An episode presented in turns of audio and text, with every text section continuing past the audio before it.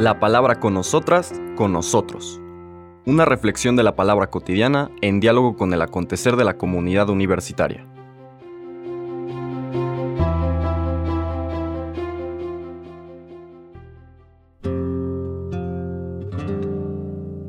Hola, buenos días. Bienvenidas, bienvenidos a la palabra con nosotras, con nosotros. Hoy martes de la primera semana de Cuaresma, 20 de febrero, seguimos nuestro recorrido por estas primeras lecturas del tiempo de Cuaresma, que ya decíamos que tienen un sentido temático más que seguir un libro, la meditación de la secuencia de un libro. Ayer veíamos esta lectura del Levítico, que resumimos en la penúltima frase, ama a tu prójimo como a ti mismo, que se desdobla en todas las recomendaciones que estuvimos también meditando, profundizando, de no robar, de no difamar, de no maltratar a las otras personas, etc. Y subrayábamos desde luego que lo que nos capacita para que eso sea realidad, para que eso se convierta en nuestra naturalidad, que en el fondo lo es, pero nuestra conciencia tiene que madurar a eso, implica el que nos dejemos modelar, nos dejemos primero sanar y después enseñar por Dios que desde su amor nos capacita para amar de la misma manera. En ese sentido, la lectura de este martes está tomada ya no de la Torah,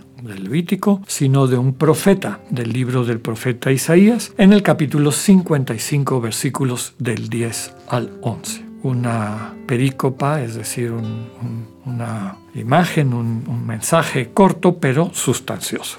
Nos dice, esto dice el Señor, como bajan del cielo la lluvia y la nieve y no vuelven allá sino después de empapar la tierra, de fecundarla y hacerla germinar, a fin de que dé semillas para sembrar y pan para comer, así será la palabra que sale de mi boca. No volverá a mí sin resultado, sino que hará mi voluntad y cumplirá su misión.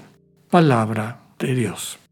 ¿Cuál es el mensaje que nos transmite este texto de Isaías? Ya hemos comentado en otras ocasiones que, pues a lo largo de la historia, los idiomas, las lenguas, van evolucionando, a veces tienen algunos referentes tal vez más simbólicos, metafóricos, a veces son un poquito más concretas, a veces por la sensibilidad de una nación, digamos, la manera como Dios se comunica se subraya. Pensemos, por ejemplo, en el pueblo de Israel para quienes el oír es lo importante. Recuerden que el centro de la fe judía, de la práctica de la religión del pueblo de Israel, es el famoso Shema, ¿no? Shema Israel, escucha Israel. El sabio es el que escucha, el que acoge esta comunicación de Dios. Si nos movemos un poco geográficamente a otro pueblo de la cuenca del Mediterráneo, como es el pueblo griego, y a partir del pueblo griego toda su propuesta filosófica y demás, para el pueblo griego era más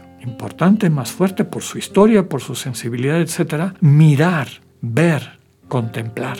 Entonces, lo que un judío diría en esta relación con Dios, el poder escuchar su voz, su palabra, para un griego sería contemplar esa acción de Dios o lo que Dios presenta a su pueblo a través de ese sentido de la vista. Y por eso me gusta utilizar más bien la palabra comunicar, porque en el fondo estamos hablando de eso. Dios quiere comunicar, Dios realmente quiere comunicarse y cuando Dios se comunica, la manera como esa comunicación, su presencia, la forma como se nos entrega, de acuerdo a nuestra capacidad de acogerlo y recibirlo, pues nos transforma, tal como dice el texto. No regresa a Dios, es decir, esta lluvia, por utilizar el símbolo, la metáfora que pone la lluvia, la nieve, no vuelven al cielo sin haber empapado la tierra, fecundarla y hacerla germinar, esta manera como el amor de Dios llega a nuestra conciencia, a nuestros corazones,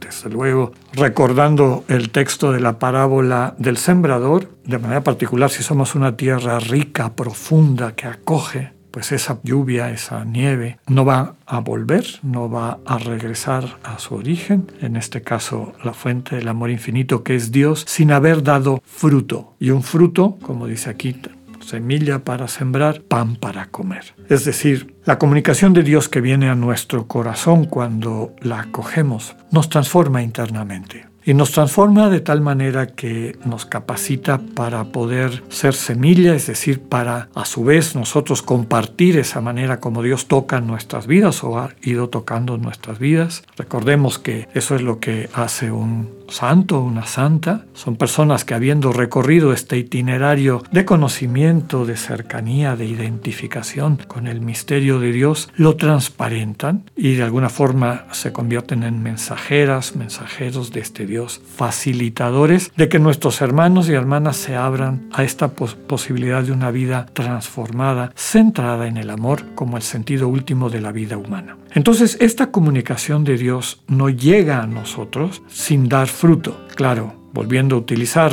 la metáfora de la tierra, si es una tierra pedregosa, pues el agua no cala este deseo de Dios que a través de su don de sí, de, su amor compartido, transformar nuestras vidas y llevarlas a plenitud, a bien pues queda trunco, se dificulta y bueno, recordemos que estamos en un tiempo de cuaresma, un tiempo de reflexión para prepararnos al gran misterio de nuestra fe, que es la fiesta de la Pascua, que no podemos dividir del misterio de la encarnación, vida, pasión, muerte y resurrección del Señor. Pero para llegar a ese resumen, epítome, culmen de lo que es este camino, el camino al que Dios nos invita en Cristo nuestro Señor, pues nos tenemos que ir preparando. ¿Cómo a lo largo de este tiempo podemos convertirnos en una tierra suelta, una tierra profunda, que pueda ser beneficiada, vitalizada con esta comunicación de Dios, con esta lluvia o nieve que cae del cielo? Con el único objeto de que podamos dar semilla, para sembrar, ya decía, sembrar en el corazón de nuestros hermanos y hermanas la posibilidad a su vez de abrirse a este dinamismo del amor que crea, que transforma el mundo, que transforma las vidas personales y colectivas. Y nos dice el texto, no solo semillas, sino pan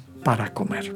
Otro símbolo. ¿Cuántas veces hay presencias de personas que nos han amado, que nos aman, que comparten la vida con nosotros, que literalmente percibimos cómo nos nutren, nos fortalecen, nos capacitan para a su vez poder nosotros repetir ese milagro de compartir el pan que sacia a la multitud.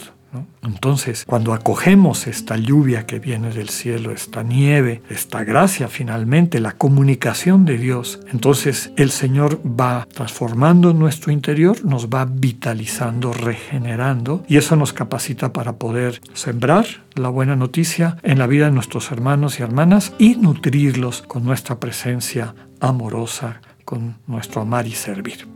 Eso es lo que queremos y eso es lo que implica nuestra vocación humano-cristiana y podemos aprovechar este tiempo de cuaresma para pedirle al Señor la gracia de ir trabajando esta tierra, de irla soltando, de ir recibiendo el don de que se vaya convirtiendo en tierra fértil en este intercambio de la comunicación de Dios que viniendo de arriba, viniendo del cielo, no regresa a Dios sin haber transformado vidas para bien. Que tengan un buen día, Dios con ustedes.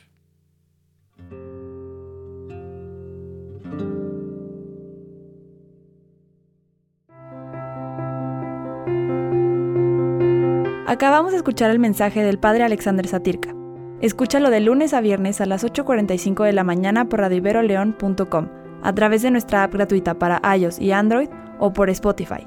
Esta es una producción de Radio Ibero León en colaboración con el ITESO, Universidad Jesuita de Guadalajara.